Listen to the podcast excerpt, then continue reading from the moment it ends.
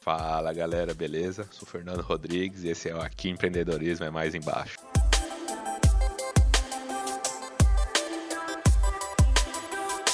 Fala galera, meu nome é Renan Silva e hoje a gente vai falar sobre a escolha do sócio. Vamos dar algumas ideias, algumas dicas aí e contar algumas histórias aí do que acontece aí nos tipos diferentes de sócio aí que a gente já teve.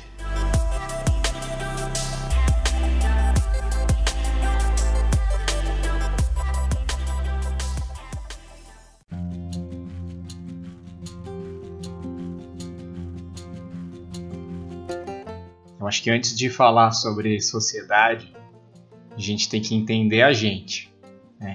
Então, primeira coisa, a gente sabe trabalhar em equipe. Né? Então, você está buscando um sócio, cara, você tem que entender que você vai ter que começar a se reportar para alguém. Que você vai precisar, principalmente, saber trabalhar em equipe. Sociedade é. Você tem que pensar em várias coisas, né? Você tem que pensar que você vai dividir um negócio cada um vai ter seus benefícios, e eu acho que o mais importante, eu acho que o que mais agrega um primeiro ponto é você ter pelo menos um sócio que é bom comercialmente e um sócio que é bom tecnicamente, né? Então, vamos dizer lá no nosso caso da EMEC, você tem um cara que conhece tudo sobre os equipamentos, sabe onde colocar, como solucionar, esse é o cara técnico.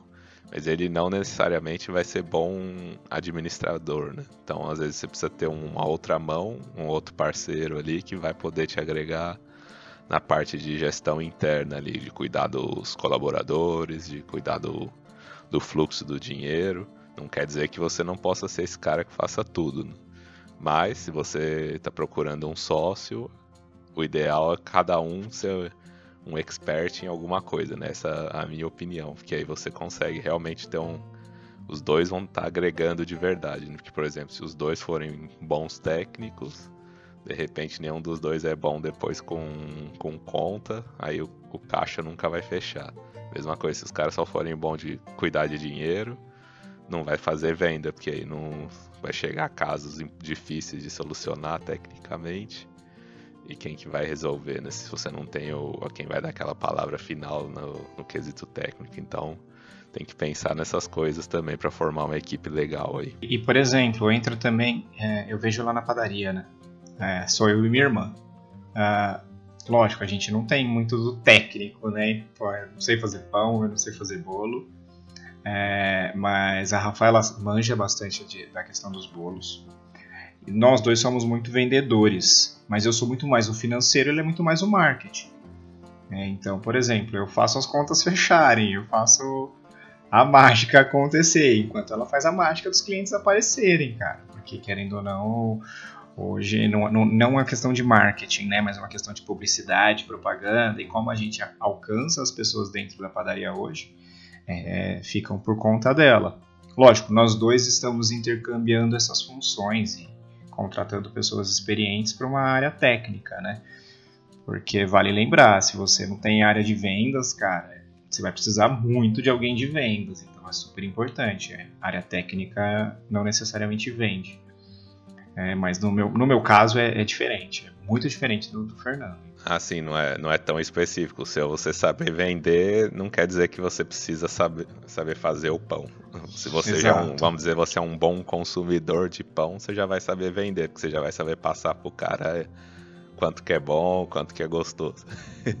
Além disso, é importante lembrar né, que você vai passar provavelmente muito mais tempo com essa pessoa aí no dia a dia que com a sua própria família. Então, além de você tem que ter esse encaixamento aí de ter cada um ter a sua as características aí para agregar valor. Você vai passar muito tempo com essa pessoa, então tem que ser alguém que vocês as ideias batam, que vocês vão discutir, obviamente, mas que possam ser as discussões em prol da, do crescimento da empresa, né? Não ah, discutiu, não suporta esse cara, acabou, não consigo ter essa sociedade. Não é assim, né? Você tem que saber separar que vai ter discussões ali, mas é desde que os dois estejam pensando no crescimento em comum da empresa, eu acho isso sempre positivo, né? Porque quando também tá tudo muito acomodado, se as duas pessoas pensam muito igual, vai todo mundo ficar parado no mesmo lugar, né? Porque quando não tem, acho que aquele cara chato que pensa diferente de você, dificilmente você vai enxergar coisas além do que você já tá fazendo. E isso que, muitas vezes faz você se diferenciar, né? Você ter duas pessoas que apesar de dos dois estarem pensando em crescimento, mas cada um enxerga o mundo de uma forma. E esse enxergar de uma forma faz vocês se chocarem constantemente, e ao se chocar, você fala, às vezes você tá sozinho, depois você começa a refletir, é, realmente a gente brigou ali, mas ela tinha razão nesse ponto, mas nesse ponto eu que tinha razão. Porque quem, quem quer crescer de verdade faz reflexão depois, né? Por mais que no momento ali todo mundo gosta de ganhar discussão, depois, quando você para pra pensar, você fala, ah, realmente, isso aqui é melhor fazer assim, isso assim. E se não tiver essa pessoa pra você quebrar o pau, assim, você não vai chegar a essa reflexão, que você vai achar, ah, tá tudo certo, todo mundo concorda comigo, vamos continuar assim, né? Então, esse é um ponto legal também, de às vezes ter um sócio ou algum parente de confiança perto, né? Que você, você cresce bastante pela confiança que outra pessoa te passa, né? Ela não vai ter medo de te encarar, de te dar, que vocês estão no mesmo nível, vamos dizer assim. Né? Eu, eu tenho algumas histórias que eu escuto de alguns, de alguns clientes, né? Pelo menos alguma, alguma dica aqui, tomem muito cuidado na hora de arrumarem o sócio, sendo mulher, namorado, namorada. Tomem muito cuidado com relação a esse tipo de sociedade, porque se a sociedade se desfizer, o clima vai ficar muito ruim tá? Eu tenho algumas histórias muito chatas de sociedades onde o amor acabou, tá? E aí a sociedade continuou, mas um não aguenta o outro e um faz tudo pelo mal do outro, né? Mas as pessoas têm que entender, e aí eu vejo isso muito no meu na minha sociedade com a minha irmã. A gente briga pra caramba, velho. Nossa, tem vezes que a gente sai no tapa. Mas a gente sempre sai no tapa, velho. Tipo, quase no tapa. algumas vezes a gente sai, mas é pelo bem da empresa, é como o Fernando disse, é por um crescimento comum. Tá? É, é, nós somos bem diferentes e isso, isso é muito importante entender que não adianta os dois serem iguais. Né? Por exemplo, eu e o Fernando. Mano, a gente é muito igual, mas a gente está sempre pensando no bem da, do negócio, né? Como a gente vai fazer para ele crescer. Eu e minha irmã nós somos muito diferentes. O que acontece? eu quero crescimento, eu quero um negócio dando tra muito trabalho, a coisa crescendo e eu me perdendo. A Rafaela é mais pé no chão, então ela gosta um negócio muito mais contido no lugar, um crescimento mais devagar, mais ordenado. Lógico, ela também quer o crescimento, mas ela não quer o crescimento tão rápido quanto eu quero.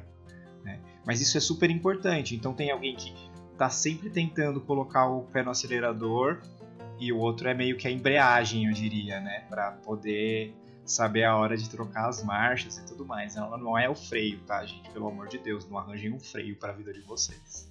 Alguns são os cavalos, né? No caso aí de vocês é você que tá puxando e o outro é a carroça ali, é o cara que tá controlando o cavalo. Então um tá puxando Exatamente. ali mas precisa ter os dois, né? Porque um, um vai levando o outro e você vai achando aquele balanço, meio termo. Esse ponto que você tocou, né? Você leva para pensar que sempre que você abrir um negócio familiar, que são a maioria dos casos do Brasil, né? A maioria das empresas são familiares ou como você abre com amigos, você sempre tem que ter esse ponto importante de separar o profissional do pessoal. Parece fácil você falar isso, mas é muito difícil, porque quando você tá com a cabeça quente, você quer ofender o outro, e depois o cara vai levar para casa aquilo, pode acabar com a amizade, pode. Mas se no final do, do dia, todos, os dois, os dois, três, quatro, quantos sócios forem, souberem que o que importa ali, que a pessoa tá falando, tá tentando ali discutir e ganhar porque ela tá querendo crescimento, se os dois souberem sempre disso, no final tudo vai estar tá bem, vai saber ali que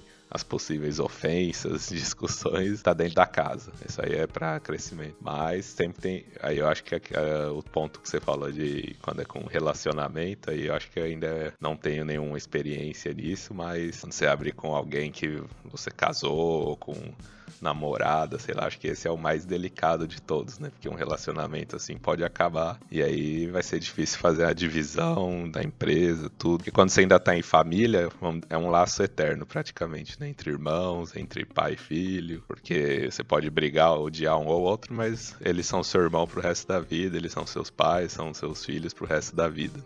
Agora um relacionamento escolha, se né? acaba. É. Família a gente não escolhe, né? A gente é assim. Exato, velho. É. Mas com, quando é alguém, amigos ou relacionamento, assim, já não é alguém que tem o seu. Você não, que você não conhece desde pequeno, então pode ser mais complicado fazer se acontecer algum problema. Então tem que pensar muito bem mesmo na hora, deixar um, sei lá, fazer um business plan bem profissional, bem bem estruturado no começo ali, né, para você saber as divisões e realmente já deixar no, no jogo ali. Se acontecer alguma coisa, a gente vai fazer isso, isso, isso para dividir. Melhor o combinado nunca sai caro se, se dividir bem no começo, né? Então eu sempre penso assim, né? Você tem que é, planejar se tudo der errado também, porque depois pode ser a maior dor de cabeça. É, eu acredito que processos e contratos não existiram à toa, né? Então você precisa entender que os processos e os contratos eles começaram por algum motivo. Então, tendo isso muito claro para todo mundo, né? o que é função de cada um. E não é essa questão de, por exemplo, o cara é, é, é, é, tem, faz isso, isso e isso, eu faço isso, isso e isso e eu não faço mais nada. Não é isso que a gente quer falar aqui, tá, gente? É, é vocês entenderem que cada um deve separar funções, né? Para que um não acabe entrando nas funções do outro, não acabem se perdendo dentro do negócio, mas que ao mesmo tempo os dois devem ter responsabilidades iguais. Então, por exemplo, é, eu sou financeiro, a minha irmã é marketing. Mas os dois têm que estar muito estar, devem estar muito alinhados com relação às duas partes. Então ela tem que entender o que está acontecendo no financeiro, eu tenho que entender o que está acontecendo na parte de marketing. Né? Ela vai estar tá atenta na parte de, de produção, eu vou estar tá atento na parte de recursos humanos. Mas os dois têm que entender o que está acontecendo dentro do negócio para lá na frente falar, eu não sabia, né? E aí você também, você que está procurando sociedade, você que está procurando sócio agora, tem que entender que esse cara que você está procurando, essa pessoa, cujo qual você quer dividir responsabilidades, ele também tem que ter um espírito empreendedor como você. Tem que saber liderar, né? assumir responsabilidades. Tomar muito cuidado com relação a isso. Com meu pai a gente sempre teve esses embates aí direto, né? que ele é o vendedor ali, gosta da coisa bem técnica, também é um pouco mais pé no chão. E eu também sempre, igual o Renan falou, a gente é mais parecido. Eu gosto de pensar umas coisas mais pra frente, mais envolver tecnologia. Então também ele sempre gosta de puxar mais o carro e eu gosto de pensar mais pra frente. Mas no final do dia, a minha parte mesmo, eu, eu contribuo muito internamente, né? Eu tô sempre ali ajudando o pessoal, motivando eles, um, vamos dizer, um, um, recursos humanos sem ser oficial, e a parte também de financeira, né, para analisar desempenho do, do pessoal, ver quem está vendendo bem, se a gente precisa contratar mais ou se tem gente fazendo corpo mole ali. Então, tudo isso que eu, eu agreguei e ele vai mantendo a parte que é a principal da empresa, né, o coração que é a, a vendas. Então, a gente sabe os nossos papéis bem definidos, mas ao mesmo tempo tá todo mundo ligado nas outras coisas, igual você falou, né? de repente eu não, eu não vou num cliente, mas eu sei o que está acontecendo lá, porque que a gente está indo visitar.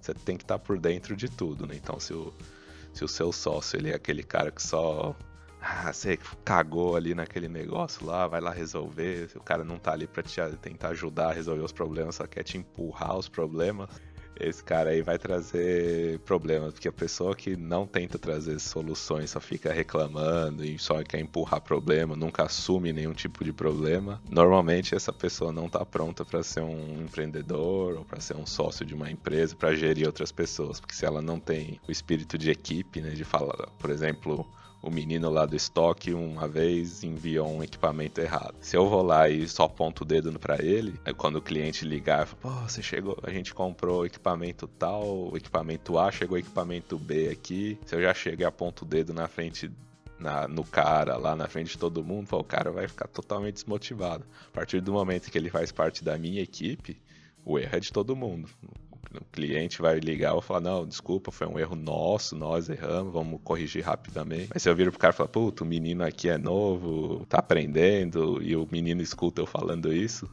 Você, entende, né? Não tem aquele Sim. espírito de equipe. Isso aí faz toda Exatamente. a diferença no dia a dia. E com certeza, só de você assumir que o erro foi seu também, o cara vê isso, ele vai falar, pô, o cara tá me abraçando aqui. Ele nunca mais vai cometer esse erro. Você não precisa nem dar bronca nele. Ele vai ver que, lógico, você dá uma chamada de atenção para prestar mais atenção. Mas o cara, acho que o, o sentimento dele fala, pô, o cara me abraçou ali, assumiu a culpa por mim. Ele já vai. Vai ser, acho que, o pior sentimento dentro pra ele. Falar, pô, eu aqui vacilando e o cara aqui me protegendo. Porque vale lembrar que, que às vezes o cara já tá se culpando pra cacete, velho. E aí, de repente, levar uma bronca só vai fazer com que piore as coisas dentro da cabeça do mundo. Principalmente pessoas mais novas, né? Uma garotada aí que tá entrando, isso causa um negócio muito pior na cabeça dele, né? Tal como pode causar também na, na cabeça de um, de um sócio que não entende isso. Imagina se você tem um sócio carrancudo que só dá bronca não faz o negócio crescer. E aí? E se você imagina se você fosse esse sócio nesse momento, dessa essa bronca? É, esse é um negócio assim, se a gente tá falando assim, porque normalmente eu, eu penso isso de mim, eu acho que eu sinto isso de, de você também. A gente se importa quando você acerta ou erra. Eu fico puto quando eu erro, então se eu já sei que eu, que eu errei, e alguém ainda vem lá e me pisa tudo, às vezes você já tá num, com a cabeça assim meio deslugar, aí você vai, vai dar tudo errado, você vai começar a fazer outras coisas erradas.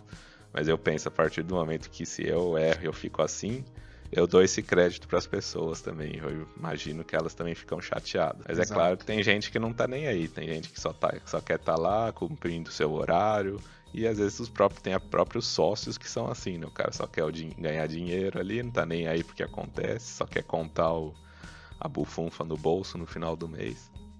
Então, esse também é um tipo de pessoa que é perigosa, porque se ela não se importa ali com as coisas do dia a dia, provavelmente ela não tá se importando no que ela faz também. E não vai ser um sócio que vai agregar muito para você, né? mas isso serve para todos, né? Para qualquer pessoa, colaborador dentro da empresa. Quem não sente ali é o, aquele é, clichê, né? Quem não veste a camisa mesmo, realmente faz, é, é perigoso. E se o cara. E, se, e, se, e, assim, gente, se vocês estão procurando um sócio só por causa de dinheiro, cara, vai lá pro banco. O banco é o melhor sócio se você estiver precisando de dinheiro. Né? Exatamente, então, ele não vai te encher o saco. é, exato, sabe? Ele, ele não tá nem aí. Se você. Como você vai pagar, se você vai pagar mesmo, sabe? Ele vai entender como é, como é a sua credibilidade no mercado. Mas se for por causa de dinheiro, não adianta nada você ter qualquer sócio. Né? Então tem que olhar a integridade desse cara. Meu, busca a capivara do neguinho, velho. Porque tem que ser um cara honesto, íntegro, né? Tem que ter valores iguais. Vocês têm que ser diferentes, mas com os mesmos valores, né? A questão da confiança e que é um casamento.